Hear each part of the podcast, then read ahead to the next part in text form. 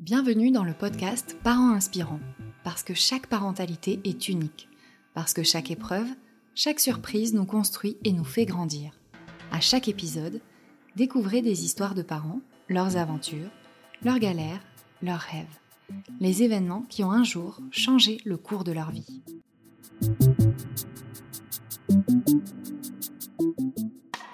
33 semaines plus 6.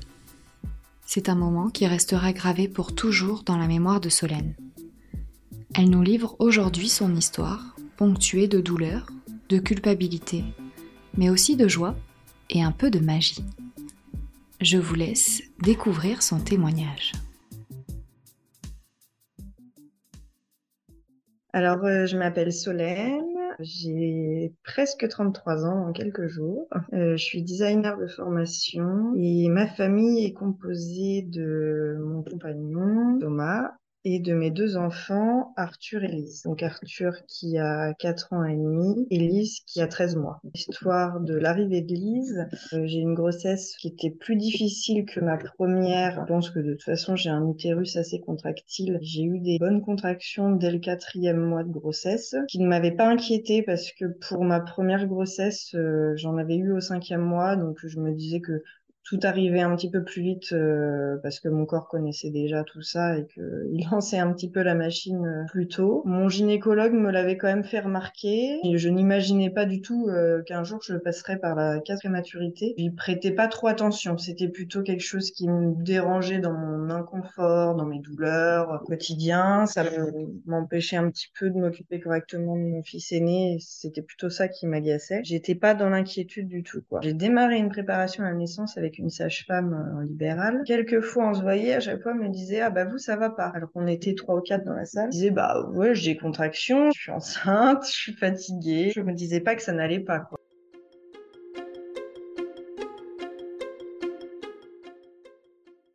À force qu'elle me dise ça, j'ai commencé à me dire que quand même, peut-être que je fasse un petit peu attention. J'écoute un peu plus mon corps. J'ai même fini une fois par prendre un rendez-vous chez mon gynéco, je voulais qu'il contrôle mon col parce que j'avais eu euh, la veille euh, une soirée euh, avec des bonnes contractions comme si je me mettais en travail. Je m'étais dit quand même, m'en voudrais énormément si le travail s'était mis en route, que j'avais rien fait, que j'avais pas contrôlé. Donc, je suis allée voir mon gynéco qui m'a dit que c'était bon, le bébé ça allait très bien, le col n'avait pas bougé. Je revoyais 15 jours après. Donc je rentre soulagée. Quelques jours après, j'ai mon cours de préparation à la naissance sur les positions. Je venais toujours parce que j'avais toujours euh, pas mal de contractions. Avais beaucoup dans la journée et surtout énormément le soir. Pourtant, j'avais l'impression de me ménager le plus possible, à part m'occuper de mon fils et de faire les allers-retours à l'école. Euh, j'avais l'impression que je ne faisais rien. Je vois pas comment j'aurais pu faire moins. Il y a quelque chose quand même qui est peut-être un peu déterminant dans cette histoire-là, c'est qu'on a des amis, leur fils est né avec un jour de prématurité, donc il est né avec un mois et un jour euh,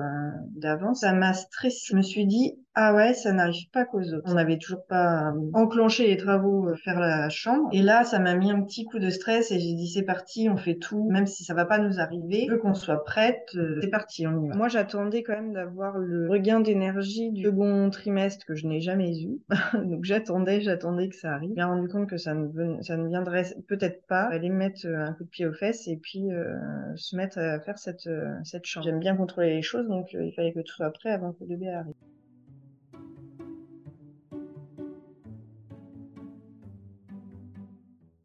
Donc je reviens en cours de préparation euh, à la naissance. Ma sage-femme euh, me dit euh, ça va vraiment pas. J'ai beaucoup de contractions, oui. Et j'ai été voir mon gynéco il y a quelques jours. Mon col n'a pas bougé, donc il n'y a pas de problème. Elle me dit, c'est pas parce qu'il n'avait pas bougé il y a quelques jours qu'aujourd'hui il est toujours comme ça. On va faire le cours, mais vous n'allez pas faire beaucoup de, positions parce que euh, je veux pas que ça vous mette en travail. Je trouve ça presque un peu ridicule de me mettre un peu à l'écart comme ça. Je me sens entendue, prise en charge un petit peu, sans mes douleurs parce que c'était quand même des contractions douloureuses prise au sérieux. Et en sortant du cours, elle me dit quand même, ça serait peut-être bien que vous alliez faire un tour aux urgences. Ça vous permettrait de gagner quelques semaines. Je me suis dit, mais de quoi elle me parle? Elle n'a pas mis le mot prématurité. Et de gagner quelques semaines, je comprenais pas du tout parce que moi, j'ai accouché à six jours du terme prévu pour mon fils. Oh, bah voilà, mon utérus c'était comme ça, mais mon corps était capable de gérer. Souvent, je lui dis d'accord. Enfin, j'écoute, hein, j'entends tout ce qu'elle me dit. J'ai toujours un petit peu euh, un sentiment de, de, culpabilité si je vais aux urgences. Euh, j'ai toujours l'impression qu'il y a pire que moi,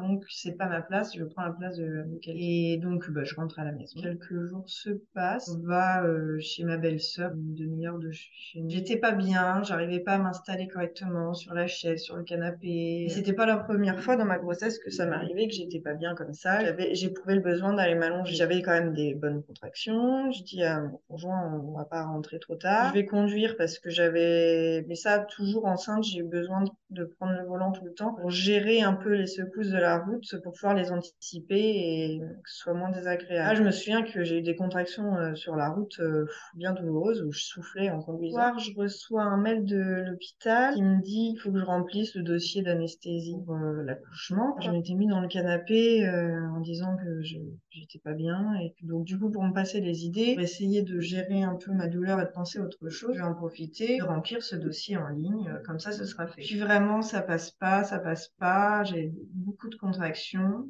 Vraiment, je me disais, Là, si j'étais pas loin du terme, je me dirais que je me mets en travail. Donc je dis à mon conjoint, appelle ta mère. C'était prévu que ce soit elle qui vienne euh, garder Arthur. Et on va partir à la maternité, euh, contrôler quoi, euh, voir s'ils peuvent me soulager, voir ce qu'ils. Elle arrive me dépose à maternité parce que cette période-là, les papas ne pouvaient pas rentrer. Dans la maternité tant qu'on n'était pas euh, en salle d'accouchement. Il était peut-être 23 heures, euh, Je vois une euh, sage-femme que je trouve bienveillante, me dit vous n'êtes pas en travail parce que vous n'êtes ouverte qu'à un. Je lui dis quand même attention, premier, j'étais venue une première fois, on m'avait dit vous n'êtes ouverte qu'à un donc on considère pas que vous êtes en travail. J'étais en travail, je suis revenue quatre heures plus tard euh, en pleurs de douleur. Moi, quand euh, je suis pas en travail, je suis pas ouverte du tout. Et elle me dit euh, oui, non, mais en fait, pour un deuxième, on est toujours un peu plus ou moins ouverte à un parce que le passage est déjà fait, donc le col est moins fermé. il est moins tendu quoi. Je prends au sérieux ce qu'elle me dit. J'ai un bon feeling avec elle, donc ok. Puis je sens qu'elle me dit pas rentrez chez vous vous avez rien à faire là, quoi. Ça passe pas.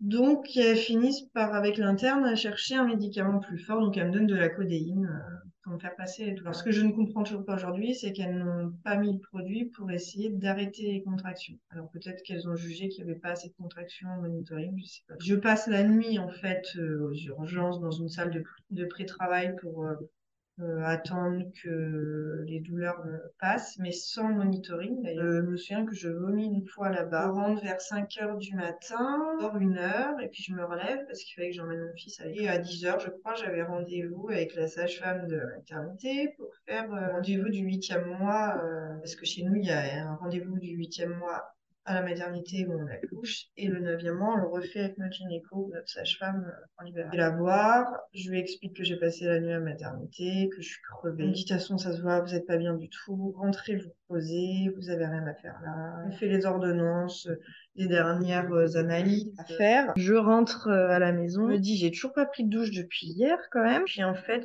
j'en trouve même pas la force. Je me dis je me pose un peu dans le lit, euh, je vais dormir déjà parce que c'est la priorité que je, je m'endors peut-être une heure et je me fais réveiller par des contractions horribles. Et je dis à mon conjoint demande à ta mère d'aller chercher Arthur à l'école cet après-midi parce que je serais pas en capacité d'y aller. Là, j'ai trop mal, euh, je suis dans le lit, j'ai trop mal. Demande-lui de la ramener chez elle et pas chez nous parce que je crie dans le lit de douleur. Je voulais pas, je c'est ce que j'avais le plus peur en faisant un deuxième. Je me disais comment je vais gérer euh, mes contractions, euh, les premières contractions de travail avec Arthur à côté parce que pour lui, j'avais vraiment braillé dans la maternité, j'avais plus aucune dignité, je me souviens que j'avais honte de moi. Il me dit, eh ben, on va aux urgences. Je lui dis, ah non, c'est bon, j'ai passé la nuit. Euh, j'avais envie qu'une chose, c'est qu'on me laisse tranquille et que je gère ma douleur et que je finisse par me rendormir. Il me dit, bah si, quand même, euh, on va aller, je, je pars du travail, je t'emmène aux urgences. Je dis, bon, euh, écoute, appelle le gynéco parce qu'on le connaît, Donc, et je dis, appelle le gynéco, demande-lui ce qu'il en pense. Donc, quelques minutes plus tard, il me renvoie un message en me disant, il m'a dit de t'emmener aux urgences, donc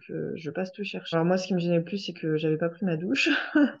J'étais pas dans, moi, dans ma tête, je n'en étais pas là, j'avais pas du tout prévu d'aller aux urgences. J'avais des contractions, je pense, toutes les minutes ou toutes les minutes 30. la chance, c'est qu'on habite vraiment euh, à côté de l'hôpital. On est à même pas 5 minutes en voiture. Euh, J'arrive à l'hôpital. Alors là, pas du tout la même ambiance que la veille au soir. Le...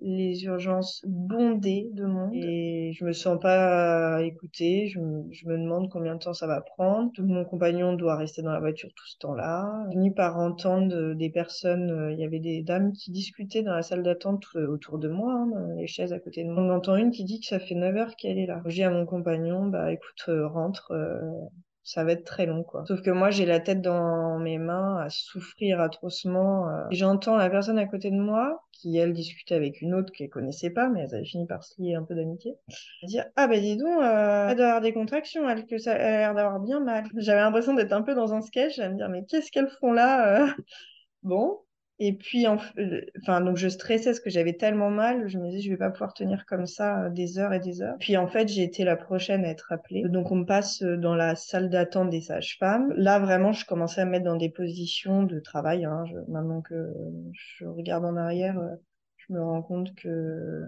je fais tout ce qu'une femme fait juste avant d'accoucher. Et puis la sage-femme m'appelle, il me dit viens, venez, je vais sculpter et je me relève et à ce moment-là, je sens que je perds les os.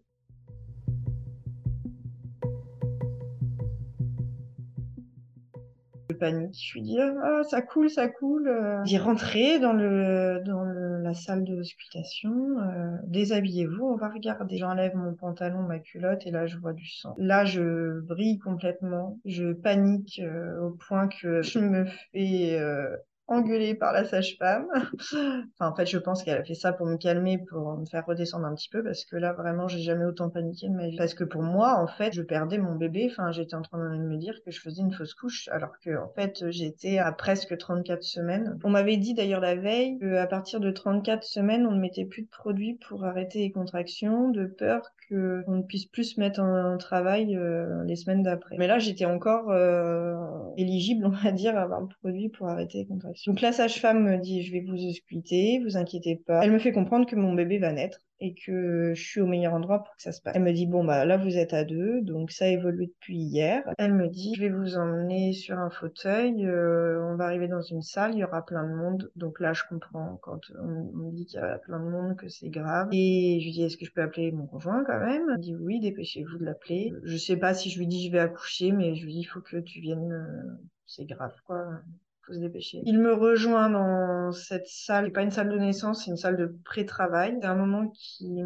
qui, reste ancré en moi, qui est assez violent parce qu'il y a beaucoup de monde dans une panique que j'entendais plus vraiment les soignants. Et puis j'avais surtout très très très très mal euh, quand on mettait le monitoring, mes contractions montaient à 90. Je me souviens surtout d'une sage-femme qui s'occupait de moi. Elle n'arrêtait pas de dire que je voulais la péri, je voulais la péri. Et oui, ben, on va demander, on va voir. Puis après, on vient de me dire, ben, vous n'avez pas fait votre rendez-vous d'anesthésie. Donc il va falloir que vous remplissiez ce dossier. On tend un dossier papier, comme si j'étais en état de remplir un dossier, alors que toutes les minutes, euh, je souffrais euh, euh, terriblement. Donc je leur dis non, non, je vous ai tout rempli hier soir euh, sur Internet, donc vous avez regardé dans les ordinateurs euh, de l'hôpital, tout doit être enregistré. Et je finis par demander à sa femme, enfin m'énerver un peu. Et je lui dis mais pourquoi on me soulage pas avec une péridurale alors que je souffre atrocement depuis plusieurs heures maintenant? Qu'est-ce qui se passe quoi? Et elle me dit parce qu'entre temps on m'avait fait des paires, on m'avait mis le produit pour arrêter les contractions et elle me dit on vous met pas la péridurale parce que si on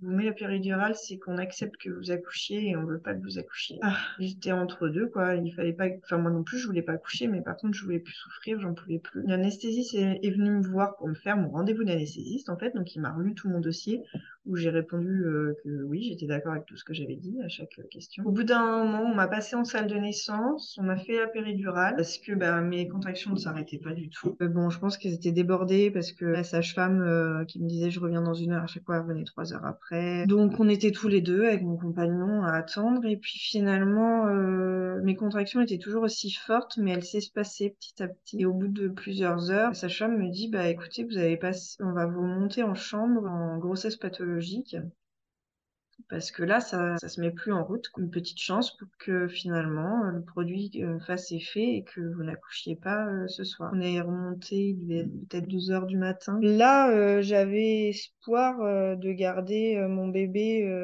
au creux de moi encore plusieurs semaines. On m'explique que le liquide que je perds à chaque contraction, que c'est pas grave, le bébé fait bouchon dans le col et qu'il va régénérer son liquide. Moi, je pensais qu'une fois que la poche des os était fissurée, on pouvait rester 48 heures euh, à l'hôpital.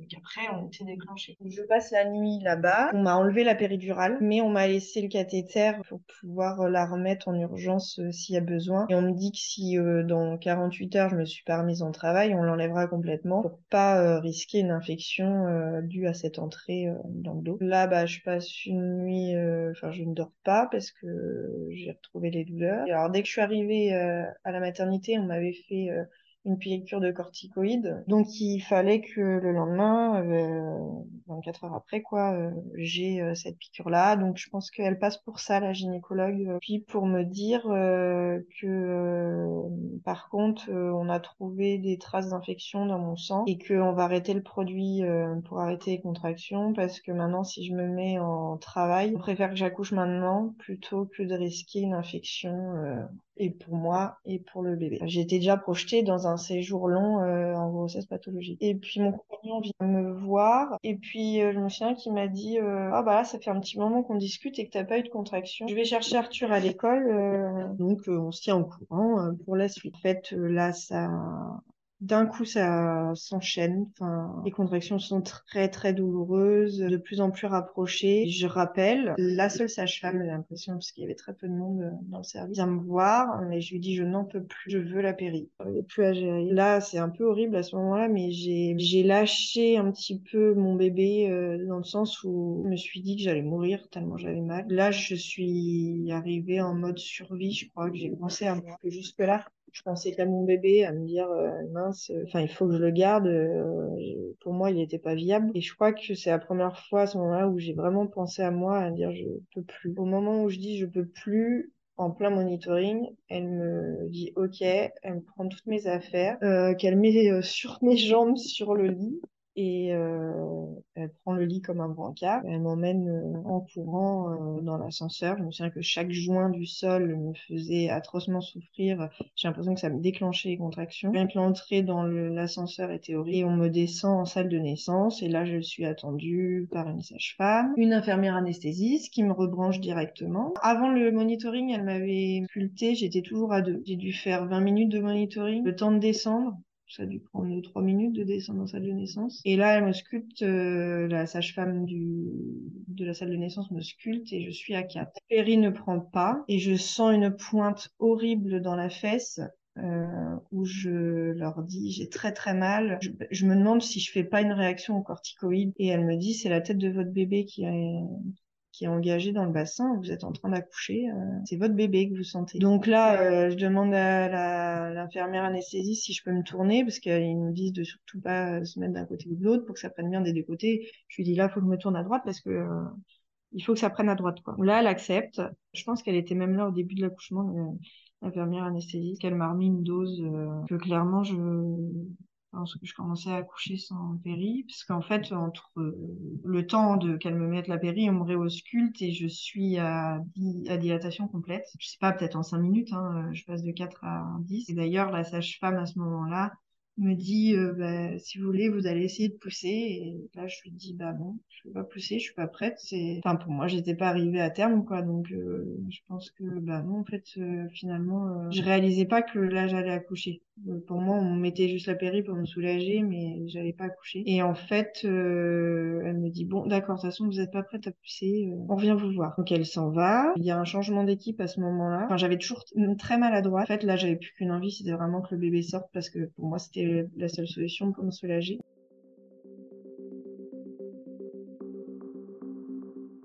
Une sage-femme arrive et en fait, c'était celle de la veille. Elle me dit ah, je suis super contente de vous retrouver aujourd'hui. Euh, j'avais très peur que vous accouchiez hier. Vous n'ayez pas le temps que les, enfin, des corticoïdes, euh, qu'ils n'aient pas le temps de faire effet euh, sur votre bébé. Elle que j'avais pas trop appréciée la veille parce que j'avais l'impression qu'elle me cachait les choses et qu'elle voulait pas m'expliquer. Là, je l'ai sentie plus apaisée et en fait, clairement, hein, je pense qu'elle était très stressée la veille que ça se passe mal. Et du coup, elle m'a dit si vous voulez pousser, vous poussez. Et j'ai poussé. Je crois que j'ai poussé qu'une seule fois non-stop. Enfin, j'ai enchaîné certainement les poussées parce que j'ai pas dû pouvoir euh, réussir à tenir. Euh.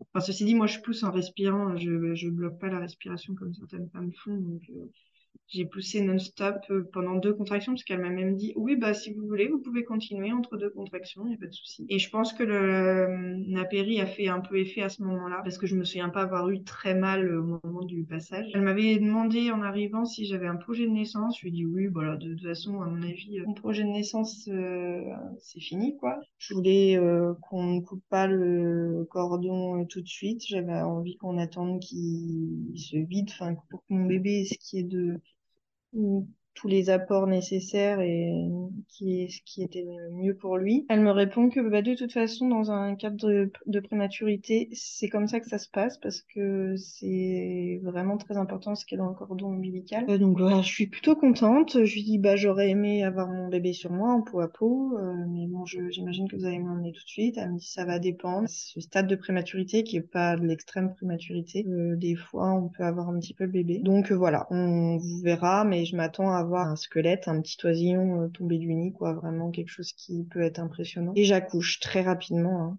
Euh, là, c'est vraiment, euh, c'est passé comme, bon, c'était un petit bébé, hein, donc pas de déchirure, rien du tout. J'ai poussé et puis elle est sortie. Elle a tout de suite pleuré. On me l'a posée sur moi. Elle a tout de suite fait pipi sur moi, comme son frère avait fait. Et du coup, j'ai eu l'impression de revivre euh, ce que j'avais vécu avec Arthur. C'était pas du tout un petit squelette, c'était un bébé euh, bah, gonflé certainement par euh, par le liquide amniotique. Alors, elle était pas potelée, mais c'était un bébé. On l'a posé, euh, je sais pas, je l'ai eu peut-être une ou deux minutes sur moi. elle respirait et je crois je me suis dit, bah en fait c'est bon quoi. Enfin, en fait j'ai mon bébé.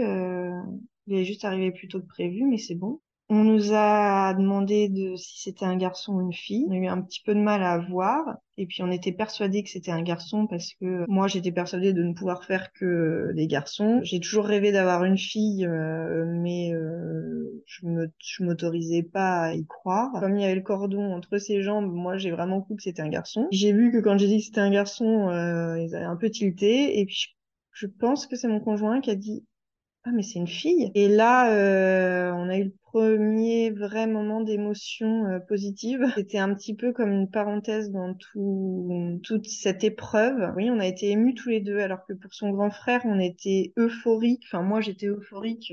Euh, me dire que ça y est, je l'avais fait, que j'avais accouché, j'étais dans la découverte de l'accouchement, mais pas dans l'émotion comme là. Là, on était vraiment dans un moment un peu magique, euh, un peu comme si elle nous avait fait une petite blague, un peu comme si elle nous disait euh, hey, coucou, euh, je suis arrivée trop tôt, c'était pour vous dire que je suis une fille en fait, quoi. C'était un petit peu ça. Ça a apaisé un petit peu tout ce qui venait de se passer je crois que j'ai eu l'impression de me dire bah c'était pas pour rien que j'ai souffert autant, c'était juste pour réaliser mon rêve quoi. Après bah euh, forcément le protocole a repris. Euh, là on est euh, dans une salle de réanimation quoi à côté, ils l'ont aspiré, ils l'ont mis dans un sac en plastique transparent.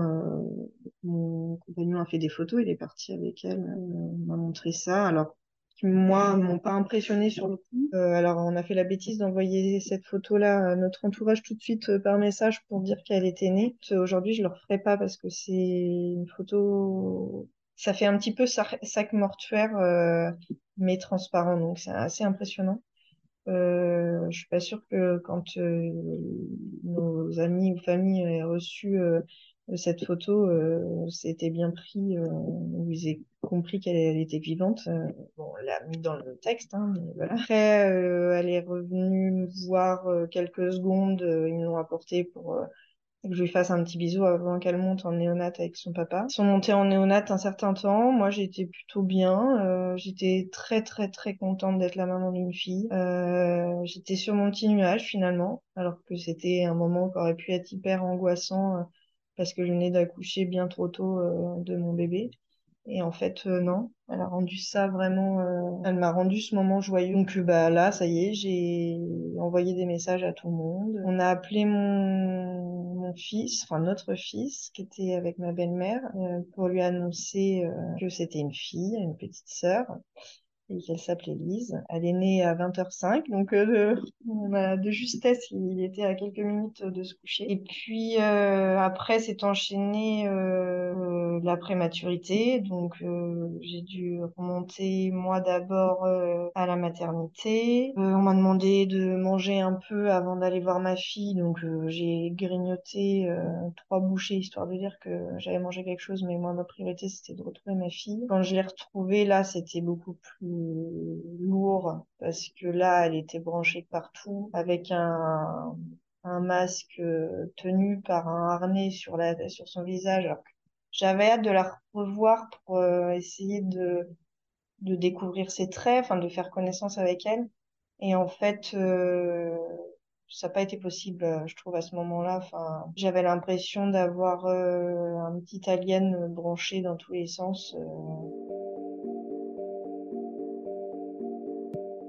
Donc on m'a mis en peau à peau. Là, j'ai pris euh, de plein fouet euh, la réalité des choses que bah oui, j'étais maman d'une prématurée et que maintenant il fallait se battre pour qu'elle vive. Euh, ce moment-là, c'est pas le meilleur moment pour moi. Ce moment-là, euh, je l'ai subi. J'ai fait le, le, pot à pot parce que euh, il fallait le faire, c'est ce qui est mieux pour elle. On m'a suggéré de rentrer me reposer parce que ça faisait quand même plusieurs jours que je dormais pas du coup moi avec toutes ces douleurs, euh, que j'étais fatiguée, qu'il fallait que je prenne soin de moi et que j'aille dormir et puis et puis bonne nuit quoi. Je reviendrai la voir euh, le lendemain matin. Bonjour, elle me dit bonne nuit, je rentre dormir un peu, euh, tenir au courant ma maman, euh, voilà. Donc je rentre à la maternité et en fait j'ai un instinct maternel euh, d'un coup là euh, qui me dit mais en fait si je veux l'allaiter il faut que je tire mon lait. Je me suis débrouillée euh, pour tirer mon lait. On est venu dans ma chambre m'apporter un tire-lait. On m'a tout expliqué comment fonctionnait le lactarium.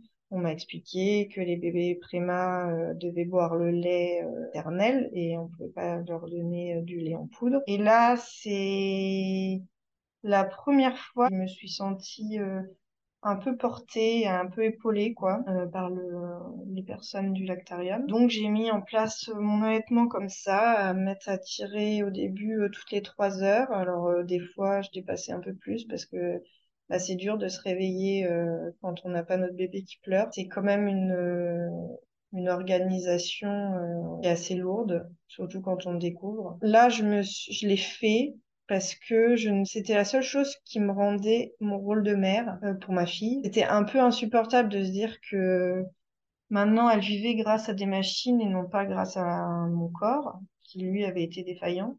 L'allaitement, euh, il était hors de question que ça ne fonctionne pas. Ça allait fonctionner et de toute façon, dès mon premier tirage, j'ai déjà eu plusieurs euh, millilitres euh, de colostrum, donc c'était parti quoi.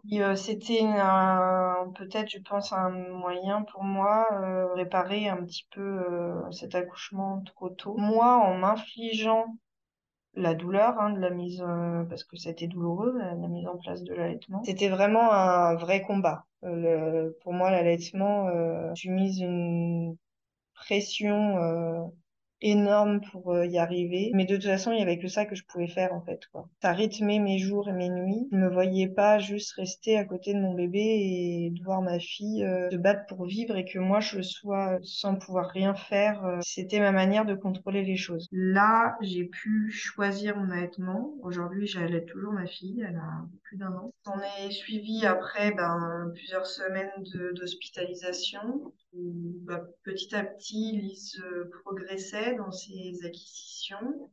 Euh, très vite, hein, de toute façon, dès le lendemain, euh, ils ont enlevé le masque. Donc, elle a réussi à respirer toute seule. De manière générale, elle progressait toujours, alors très lentement, mais elle progressait. Donc, pour nous, ça allait. C'est vrai que pendant l'hospitalisation, euh, plus dur à gérer pour moi, c'était je me sentais jamais à ma place. Quand je rentrais à la maison, parce que j'essayais de rentrer manger euh, ou au moins le dessert avec mon fils le soir, eh ben, je culpabilisais énormément de laisser ma fille toute seule à l'hôpital. Et après, quand je rentrais à l'hôpital, euh, je culpabilisais énormément de laisser mon fils euh, à la maison. Enfin, il a plutôt très bien vécu. Son papa a partagé plein de moments avec lui qu'il n'avait pas le temps de partager avant, parce qu'il là, il a eu le droit à un, un congé pathologique. Malgré que Arthur a pu rencontrer Lise euh, dès le lendemain de sa naissance, parce que euh, les enfants, enfin la patrie était acceptée le mercredi après-midi en néonat, euh, même en réa. Et on a eu la chance que en fait Lise avait été débranchée, enfin le, le masque qui l'aidait à respirer avait été enlevé quelques heures avant que Arthur euh, ne la rencontre. Donc euh, je suis plutôt contente qu'il ait pas vu ça parce que c'était pas très agréable à voir. Même si pour lui, en fait, quand il est arrivé dans la chambre, euh, lui c'était comme si c'était normal. Après, c'est vrai qu'il a jamais connu autre chose.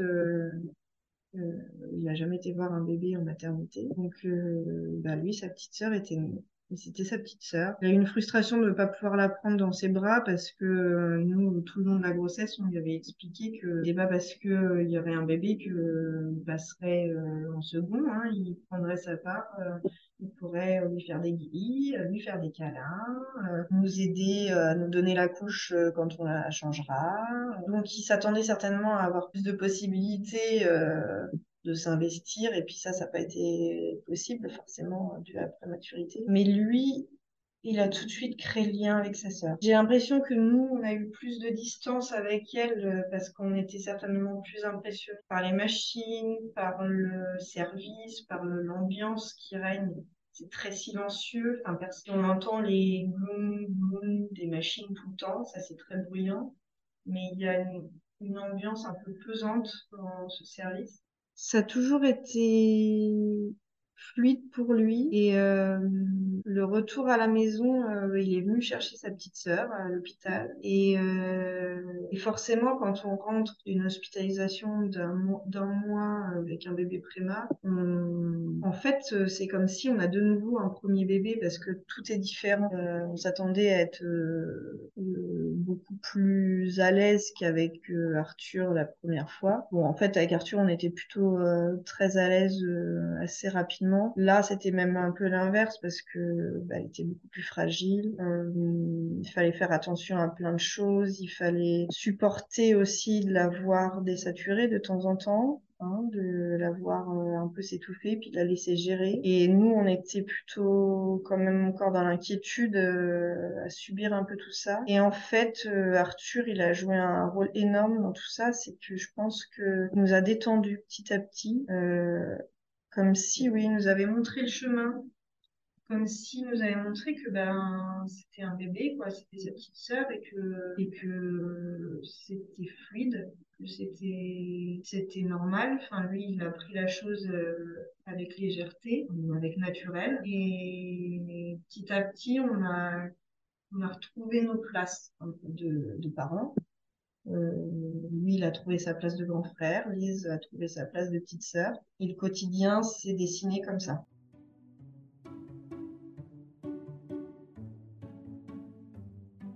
Alors Lise est en bonne santé. Euh, dira qu'elle a un petit retard moteur, mais en fait pas tellement plus que son frère au même âge. Mais comme euh, quand on a un bébé prématuré, euh, les pédiatres aiment bien euh, qu'ils suivent des courbes et qu'on puisse les mettre dans des cases.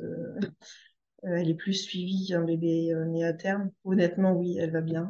elle subit toutes les maladies forcément elle prend plein fouet euh, tout ce qui passe à la crèche. Mais ça va et, euh, et Arthur et Lise sont très très complices et ils font bien rigoler tous les deux. Elle a un bon caractère, c'est chouette. Tant mieux, elle est très entière et, et j'espère qu'ils vont rester aussi soudés et aussi complices, aussi complices pendant de nombreuses années. Ce serait super.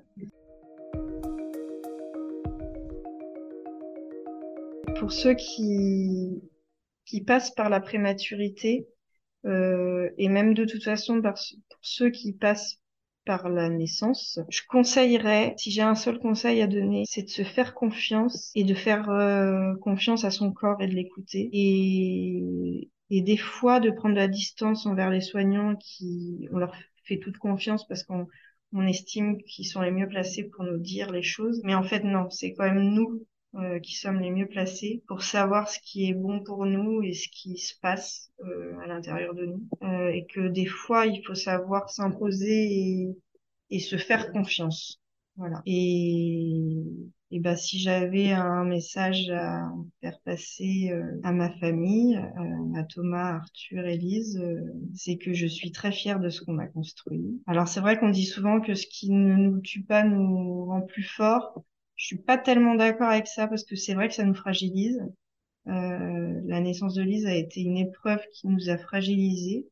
Et, mais on remonte la pente euh, petit à petit et puis on fait ce qu'il faut pour euh, se reconstruire. Et puis de toute façon, euh, on n'est plus une famille de trois, on est une famille de quatre. Et, et puis bah, ça va le faire. On avance jour après jour. Et, mais je pense qu'on a quand même une jolie famille. Voilà, l'épisode touche à sa fin. Si vous aussi, vous souhaitez partager votre récit, écrivez-nous à contact at parents-inspirant nous avons hâte de vous lire. À très vite